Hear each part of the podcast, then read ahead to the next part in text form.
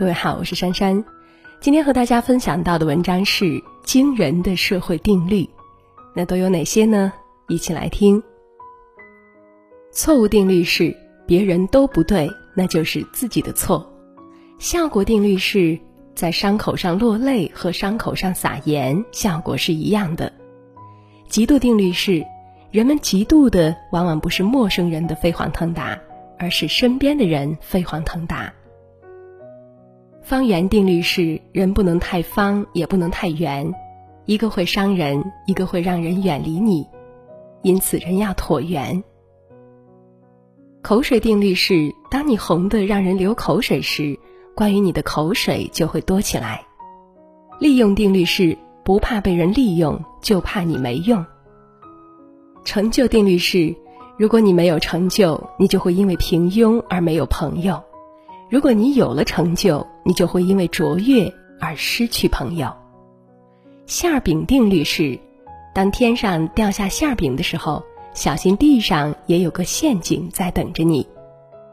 错误定律是：人们日常所犯的最大错误是对陌生人太客气，而对亲密的人太苛刻。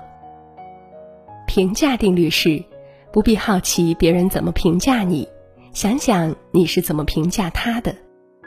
葱蒜定律是：太拿自己当根葱的人，往往特别善于装蒜。流言定律是：流言是写在水上的字，注定不持久，但是又传得飞快。害怕定律是：生手怕熟手，熟手怕高手，高手怕失手。难过定律是：为你的难过而快乐的是敌人，为你的快乐而快乐的是朋友。为你的难过而难过的，就是那些该放进心里的人。傻瓜定律是：把人家都当傻瓜，那一定是自己傻到了家。吃亏定律是：只要你不认为自己吃了亏，别人也就一定没占着便宜。风雨定律是：爱情经得起风雨，却经不起平淡；友情经得起平淡，却经不起风雨。我们接着再来看几个小故事。第一个故事，有人问农夫：“你种了麦子了吗？”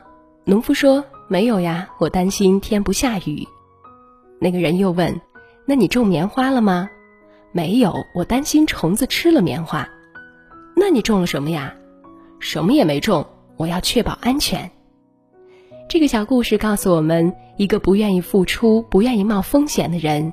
一事无成对他来说是再自然不过的事。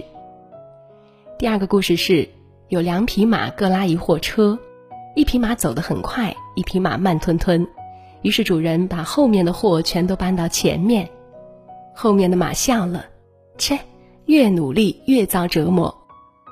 谁知主人后来想，既然一匹马就能拉车，干嘛养两匹呢？最后蓝马被宰掉吃了。这就是经济学当中的蓝马效应，它告诉我们，让人觉得你可有可无，你被踢开的日子就不远了。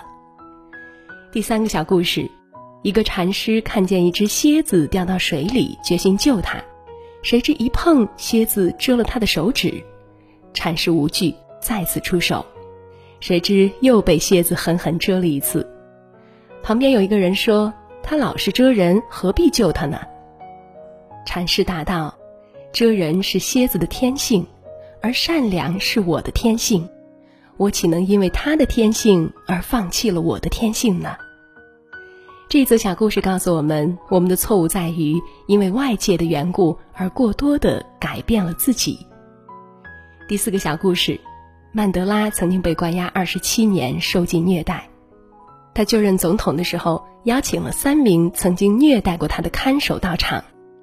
当曼德拉起身恭敬地向看守致敬时，在场所有人乃至整个世界都静了下来。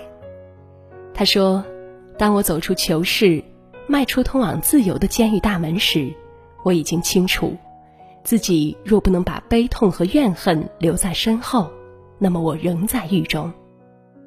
是的，原谅他人其实就是升华自己。”再来看第五个小故事。一个小镇上，一位商人开了一个加油站，生意特别好。第二个人来了，开了一个餐厅，第三个人来了，开了一个超市，这一片就很快繁华了。那另一个小镇呢？一位商人开了一个加油站，生意特别好。第二个人来了，开了第二个加油站。第三个人、第四个人，这样恶性竞争，大家都没得玩。这个故事告诉我们：一味走别人的路，必将堵死自己的路。来看第六个小故事。有一只乌鸦在飞行的途中碰到回家的鸽子，鸽子问：“你要飞到哪儿呀？”乌鸦说：“其实我不想走，但是大家都嫌我的叫声不好听，所以我想离开。”鸽子告诉乌鸦：“别白费力气了，如果你不改变声音，飞到哪儿都不会受欢迎的。”是的，如果你希望一切都能变得更加美好，那么就从改变自己开始。第七个小故事。小和尚负责清扫寺院的落叶，每天要很长时间才能扫完。有人对他说：“你打扫前用力的摇树，把落叶统统摇下来，明天就不用打扫了。”小和尚觉得很对，就高兴的照办了。可是第二天，院子里如往日一样满地落叶。无论你今天怎么努力，明天的落叶还是会飘下来。所以我们要活在当下。我们再来看最后一个小故事：野猪和马一起吃草，野猪时常使坏，不是践踏青草，就是把水搅浑。马十分恼怒，一心想要报复，便去请猎人来帮忙。猎人说：“除非马套上辔头让他骑。”马报复心切，答应了猎人的要求。猎人骑上马，打败了野猪，随后又把马牵回去，拴在马槽边，马失去了原先的自由。这个故事告诉我们：你不能容忍他人，就会给自己带来不幸。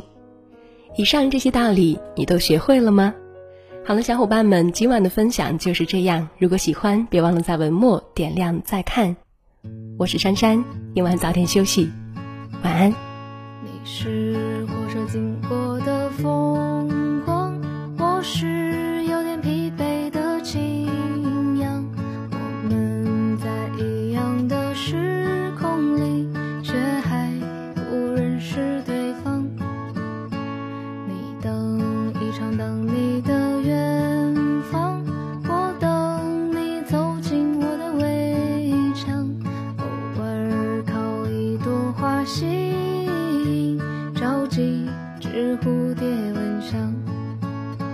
所以啦